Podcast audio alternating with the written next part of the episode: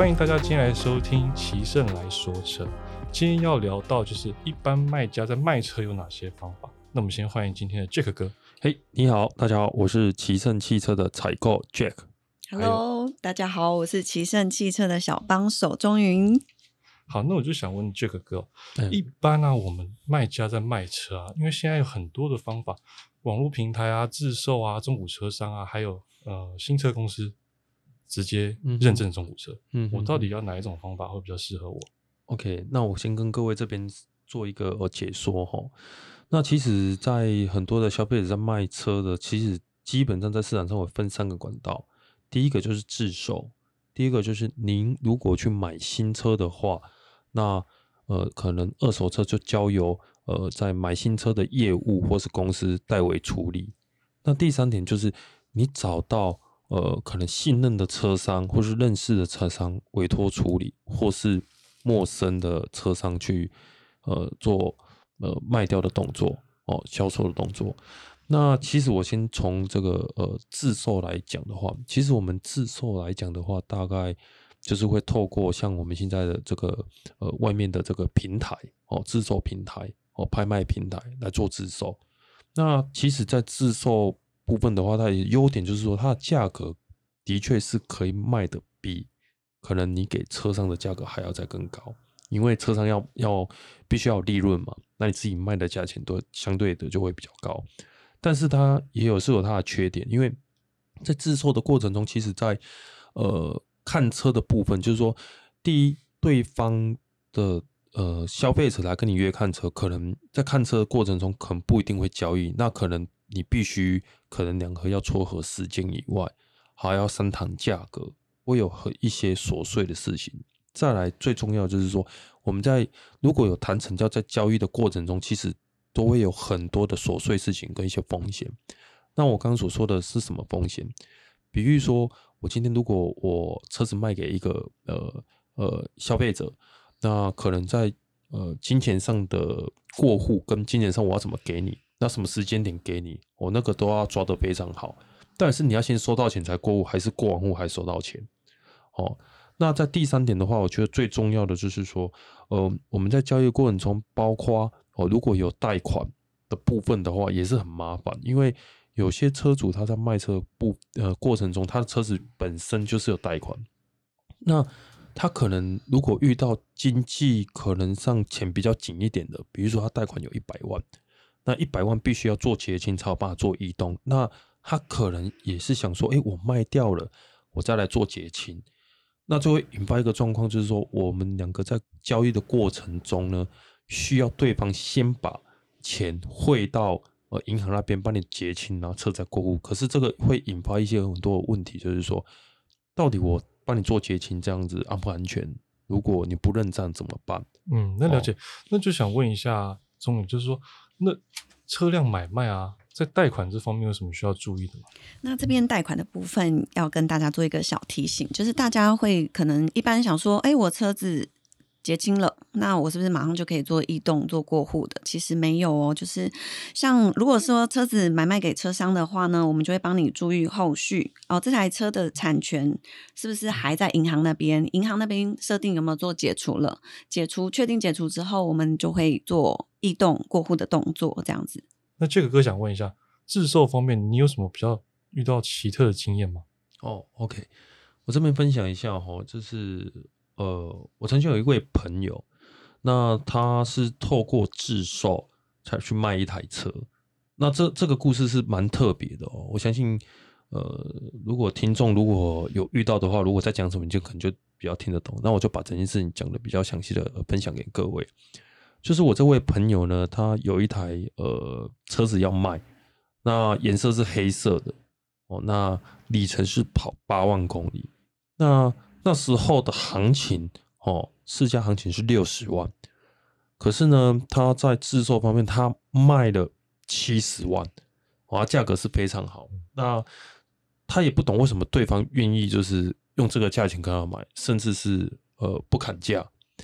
那在交易的过程中，他还要求我朋友，就是说，呃，你可以全车帮我烤漆吗？我多四万块给你。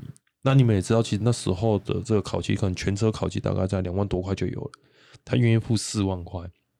那当然，我朋友当然觉得说，哎，赚到这天下掉下来的礼物啊，对不对？那这个时候，其实交易的过程中都非常的顺利，然后也去监理站做了过户，然后钱也真的如期的收到了。哎，很特别一件事情哦，问题来了，开心不到两个礼拜，这个买方啊，就突然来找他了，约他见面，然后车子开到他面前，然后他拿着行照跟我朋友说，哎。你这台车是变造车，那当我朋友有点吓到，说为什么变造？就看了行照，的确是他的车身号码跟行照的呃车身号码是不符的，那就觉得很奇怪，为什么会这样？那当下我朋友就觉得很好奇，是这台车吗？所以他就去他的这个车看他内装的皮，因为他记得他的皮椅的驾驶座旁边有一个刮痕，没去看那刮痕也在，的确是这台车内装完全都是一模一样。那后来呢？这个件事情就用的比较复杂一点。那他有这就是有跟我求救这件事情。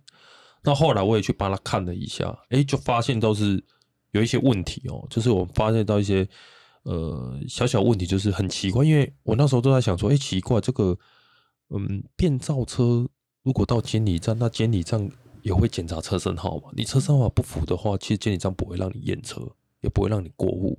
那我就觉得很奇怪。后来才查到，就是说。对方这个消费者跟他买车，他是一个诈骗集团，他是一个累犯。那故事是这样子哦，他跟你买这台车，比如说你这台车市价行情是六十五万，或是说啊你开的比较气爽，他一样照给你买单。可是呢，他跟你买完之后呢，他自己就偷了一模一样颜色跟品牌的车子。那问题来了，他把呃他偷来的车跟你的车子，把你你卖他的车的内装。包括内饰板、天花板、地毯，哦，还有铝圈，全部移植到贼车上，就是他偷了一台车，把它移植到过去。那内装全部移植过去，铝圈都移植过去之后，他再开着那个贼车来还你，说你卖他变造车，当初你卖他有多高，你就要退回他多少钱，也就是他你他跟你买越高，你要。原价来跟他把这这贼车买回去，也就是说，他惯用手法就是，呃，他把贼车变成正常车卖给你以外，再把你的正常车拿去卖，所以他等于是这个诈骗集团已经是赚了两台车。哦，这个是一个故事的，这是一个分享。那其实就是说，买卖过程中，其实呃，正常管道的买卖车是蛮重要，因为那个是保障双方的权益啊。对，那这听下来真的自售有很多陷阱存在哦。那想再问这个哥啊，如果一般卖家想要更安全的方式卖车，会推荐原厂中古车？哦，其实呃，原厂中古车其实是这样子哦。像我们遇到就是说，呃，消费者他可能去买了一个某个品牌的呃新车经销商的车子，那为了交易方便哦，他希望就是把旧车直接委托给这个呃。新车经销商来做处理，那款项直接汇到他们的新车款项，直接做折抵。那在交车的部分，就是以旧车换新车的当天就直接做呃交换，也会比较方便。那无可否认，如果你交由这个新车经销商来代为处理的话，也会比较放心，因为毕竟他们配合的车商可能都是他们筛选过的。那再来就是他也会做一个仲裁，就是说会给你一些保障哦，就是他们会要求是说，哎。配合的车商必须要款项要先进来，因为款项进来，新车才有办法领牌，因为要折抵新车的这个车款，也就是说会先保障到消费者的权益，再保障车商的权益。那基本上的话都不会有太大问题。那想再问一下 Jack 哥啊，中古车之间价差有些可以落差到十几万，这到底是怎么回事？哦，这个我来跟各位讲一下哦，因为其实，在二手车产业哦，呃，应该是说。大家都喜欢用数，何谓为数呢？就是叫我们简称就是报价技巧。那其实我先跟各位讲一下，就是很多消费者他想要把车价，当然是希望卖方人希望卖越高越，但是他就是有他的行情机制。就像我刚刚所说的，一车一车况嘛，就是一个价就是一个车况。呃，应该是这么说，就是说你的颜色、里程、车况跟呃你的保养的状况都会影响到价格。那无可否认就是说，它其实它有一个基准值，但你说正负值都不会差太多哦，因为那车上的毛利率是其实我坦白讲就是五帕至六帕。那为什么会有差到那种十几万呢？其实那时候是用数哦，比如说我就讲一个比较明白一点，说可能行情是一百万，那有人报九十八，有人报九十七，那我相信也有人会再报高一点点，一百零二万。但是如果你听到一百一十万的，我可以给你百分之百，那个真的是不太可能哦。为什么会报一百？其实这一些车商都很，我们都很清楚，是说价高者得。那消费者听到最高价钱，一定是往那边走。那会有一个心态，比如说你问了两家，哦，都是报九十七跟一百，那报一百，你已经是往一百一走。可是，一百一到现场的时候，再跟你讲说啊，没有这个行情。可是，我就问你一件事情，他一百加五千块，你会不会卖他？会吧？也比你问的一百要高。这就是策略。所以，其实都是数。但是我说真的，这个呃，应该我觉得说，你找到一个信任的车商，这很重要哦。像比如说，其实我跟我的消费者哦，跟我的客人买车，其实买第一台的成交是最困难的，因为彼此不够熟悉，那也没有建立起信任感。那像我自己秉持就是说，哎，我们在估车的过程中，哎，什么样的车况我们估什么价钱，那差一点点我们能帮忙，我们会尽量帮忙。那气质上就是说。车有没有卖我没有关系，但是你出的价钱，就是我们给予的价钱，要符合行情机制哦，就是说取之有道了。我该赚我该赚的，不该我赚就不要，不是我赚的。就是说你行情有在那边，我不应该给你估低啊。但是我们跟客户建立起一个信任感，其实很多车主都很愿意再继续哎卖给熟识的车商，因为有建立起信任感，哎，他也不用担心说哎我车价是不是被估低了，那我是不是又后续有一些。可能呃危机，比如说什么东西坏掉，然后其实没有坏掉，你来找我麻烦，好，或是估价的价格不够准确，我觉得这些东西都是呃可以避免掉。如果你能找到一个好的车商，有大的呃可能比较有信誉的车商，你可以顾虑到这样子很多的事情，也可以让你在买卖车的过程中可以交易的速度更快，然后也可以更安心，这也符合我们公司的这个目的。哦，就是我们公司，像我们的公司目的是致力于提升产业价值，并让人们安心且愉悦的享受美好移动生活。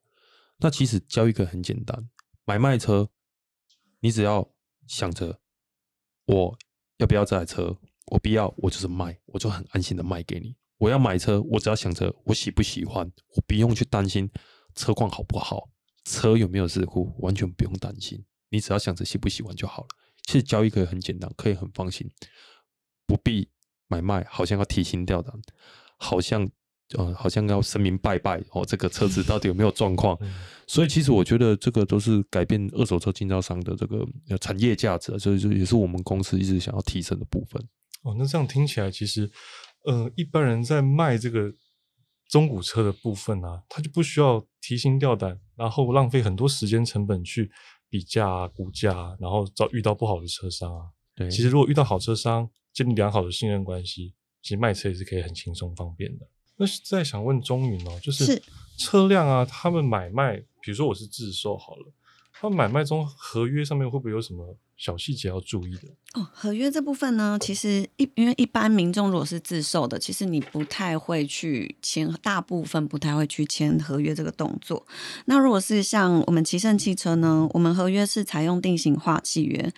合约上面都会清楚像载明，像交车时间啦，还有板件的状况，包括里程啦，有没有事故等等的。这个对呃双方都是一个保障，也可以避免减少一些交易的纠纷这样子。了解，那所以是自售在合约这方面就是蛮吃亏的啦，就是蛮多，应该是这么讲，因为在自售的方面，其实坦白讲呢，我们我们可以有一些地方可以看到哦，就是很多车商也在自售。那其实自售的风险会比较高，因为它没有保障。你想看看哦，有些车商的车，它明明就是有哦，比如说它是明明明就有名字的一个车商，但是它是有几台是采用自售，因为自售就是等于不想要负责任，因为他是用自售的方式，没有责任上的问题。哦，我今天这个事故车我就不明讲的，你自己看。那买回去之后你就不要来找我。但是如果你是用车商在做交易，一定是有一个履历的保证啊，或是我们有讲好的条件。那其实，在自售方面，其实它风险很高，是因为哦，比如说的车况比较差一点的哦，或是说车辆是可能有一些故事的，都会采取自售的方式。那其实自售风险会比较高，原因是这样，因为你找你可能会找不到人，所以其实。呃，在外面的自售很多啦，很多其实都是车况比较不好的车子。对。那想再问 Jack 哥，现在网络平台很方便啊，很发达，像在 FB 啊、IG 那些平台上看到一些收车网啊、估价网，说到府收车，好像马上车辆就可以换现金，哎，哇，这是真的假的？哦，当然，因为我觉得现在的呃。应该是说整个交易平台在做改变哦，有这个 I G 或是呃 Facebook 这个部分在做交易。其实，呃，因为以往其实很多以前的车商可能他的这个车源来源哦，可能的管道会从啊拍卖场，我们所说知道拍卖场取得，那或是从这个呃新车经销商哦，我们就是简称就是说，如果你去买新车。那二手车可能就是有二手车跟这个经销商的配合，然后会请呃二手车经销商去估。那现在多了一个管道，就是嗯，我们讲做网络估价，哦，但是很多人会对这个网络估价可能会有一些呃可能呃不是很清楚的地方。其实网络估价第一手在电话在联系的时候，那个价格绝对不是最准确的，因为二手车跟新车不太一样，二手车是一车一车况。价格不一样，它的价格会取决于你的颜色、里程、年份，还有内装的气氛，还有有没有什么地方要花的地方，会取决这台车的中古车的二手车的这个产值这样子。那我们说回来，如果把车卖给中古车商，那这个价差大家都知道，可能一车从头问到尾，可能价差十来万有。那我到底要怎么选好的中古车商？其实是这样子哦，像二手车经销商，其实就跟家庭医师其实很像的。如果你能找到呃你觉得非常信任的家庭，那恭喜你，就是呃我觉得信任感是蛮重要的。再就是呃你在卖给车商的这个二手车经销商，你也要看他的这个二手车经销商的体系大不大，我觉得这都蛮重要。其实我坦白讲，像二手车经销商，其实资本的五十万的也可以开车行，那到。呃，可能到几亿啊都有，但那个就是整个这个产业的这个素质啊，哈，这真的是这差别是很大。那其实说真的，我们在卖车，当然是卖给大公司是最有保障的，那也要看他们公司给予的保障。好像我就比喻说好了，可能你卖给一些比较呃比较小钱的车商，那会有一些引发一些问题，说保障问题，因为其实呃交易的过程中啊。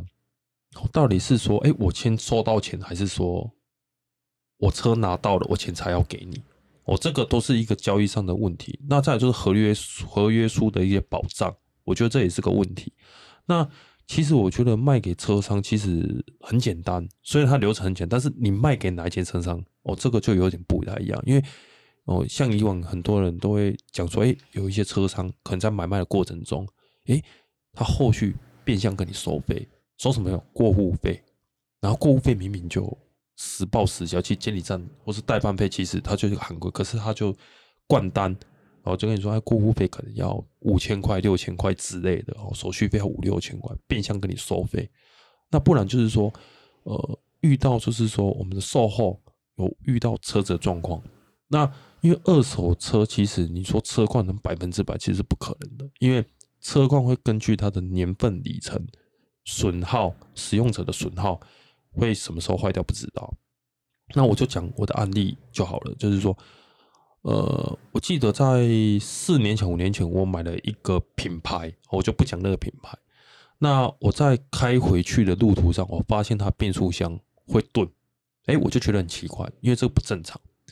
那因为我们公司的流程是，呃，除了车子回来做鉴定以外，也会去做。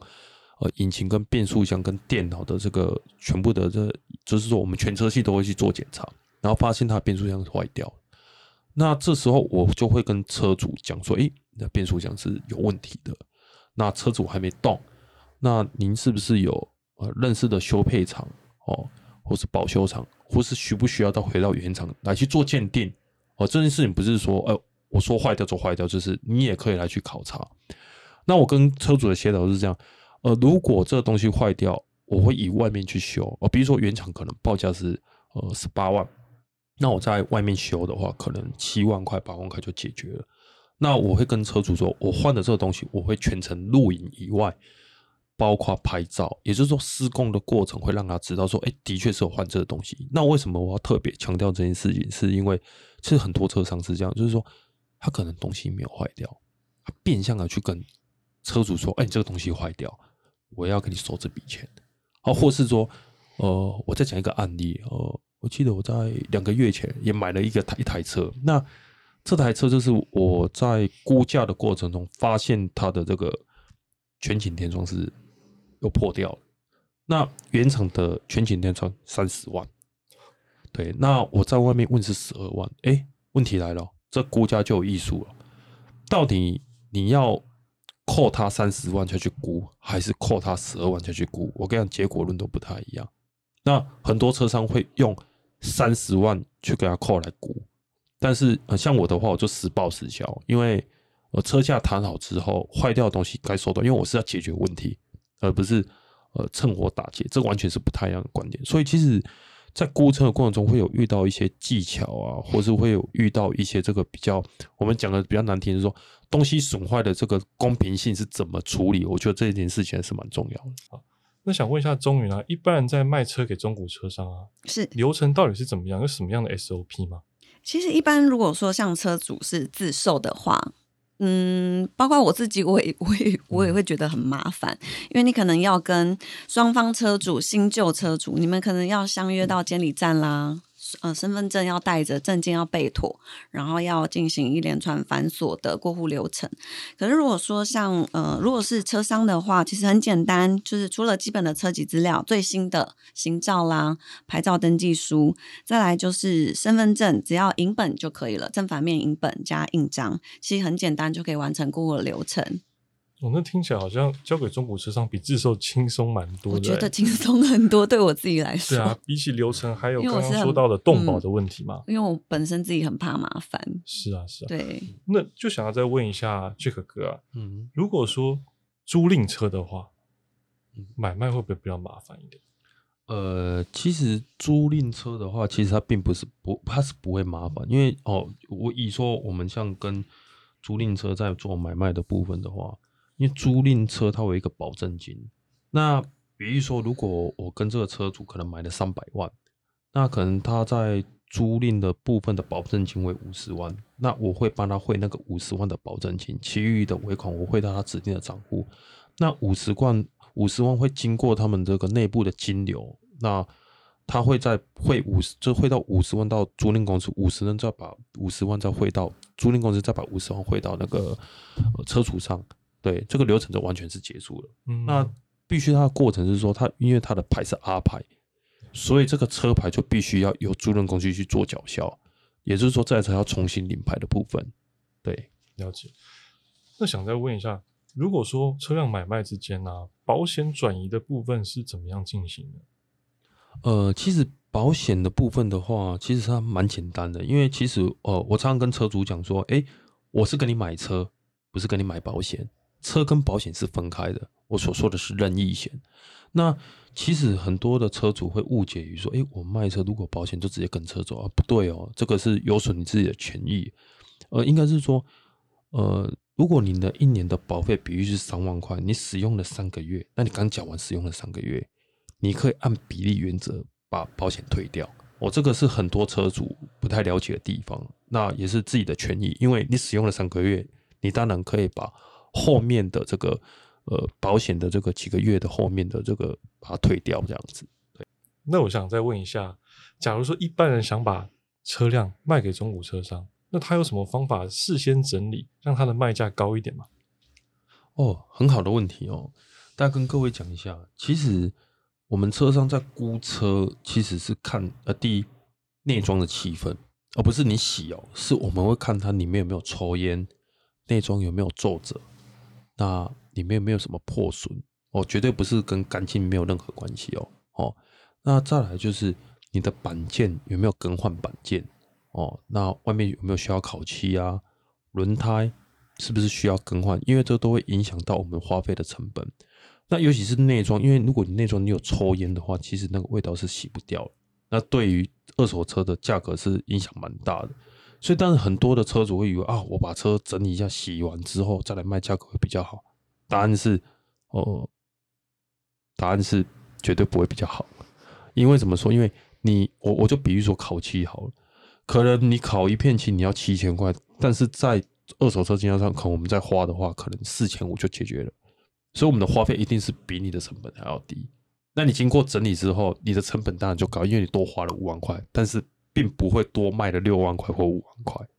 对，那钟宇有没有什么想跟大家再分享一下一些买卖车辆上面的一些注意事项？其实刚刚也是想要提醒到大家保险的部分，对，就是像 Jack 刚刚讲的，保险的部分是很容易忽略的部分，所以大家一定要记得去跟保险公司做退保的动作。对，但是你可以跟他讲，其实保险很多人都说强制险要对啊过户那一险才可以退。对，我我跟你讲这是不对的。那我今天我我讲真的，我今天强制险我国家我保了，我保别家的，我可能保我比如说好了，我保一号的强制险，我就不能保二号的任意险吗？并不是的，并没有这样，可以分开的。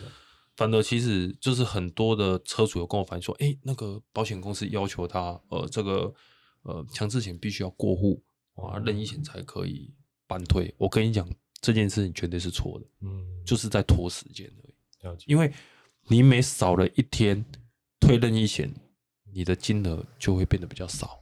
哦，那你想看看，我们就用大数大数据法则，就是说，那个如果我是某间的保险公司，我拥有。五十万用户，那五我就抓十万用户好了。今天跟明天我省了多少钱？我赚了多多赚了多少钱？所以其实任意险是随时都可以退。嗯，对，这是真的是消费者权益要特别注意一下。天数上的差异啊，就它可以赚到这些价值。对，好，那总体听下来，不管哪一种卖车方式啊，都有它的优势跟劣势啦，然后也有它需要注意的小细节跟地方，也没有说哪一种方式就一定是最保险的。好，那今天很谢谢 Jack 跟钟宇的分享。那我们今天的骑士来说车就到这边，谢谢哦，谢谢，好，下次见，拜拜，拜拜。